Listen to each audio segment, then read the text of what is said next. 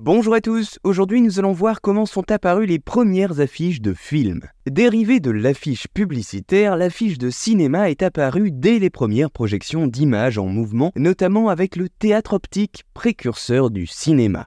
Le théâtre optique, inventé en 1888 par Charles-Émile Reynaud, permettait de projeter une succession de dessins peints à la main sur de la pellicule en gélatine. Et c'est en 1892, quelques années plus tard, que l'artiste Jules Chéret dessina ce que l'on peut considérer comme la première affiche de film afin de promouvoir les projections de Charles-Émile Reynaud, alors organisées au musée Grévin à Paris. Malgré cela, les premières affiches ne faisaient pas la promotion d'un film en soi, mais celle du procédé technique utilisé effet, le public se déplaçait pour vivre une nouvelle expérience intrigante, celle de voir une image en mouvement. En 1886, l'artiste Marcelin Ozol dessine l'affiche du film L'arroseur arrosé, réalisé par Louis Lumière. Une fois de plus, la qualité du procédé de projection est mise en avant. Le titre du film n'est pas présent pour laisser place en typographe à la mention cinématographe Lumière. Elle est malgré cela associée comme étant la première affiche conçue pour la promotion d'un film.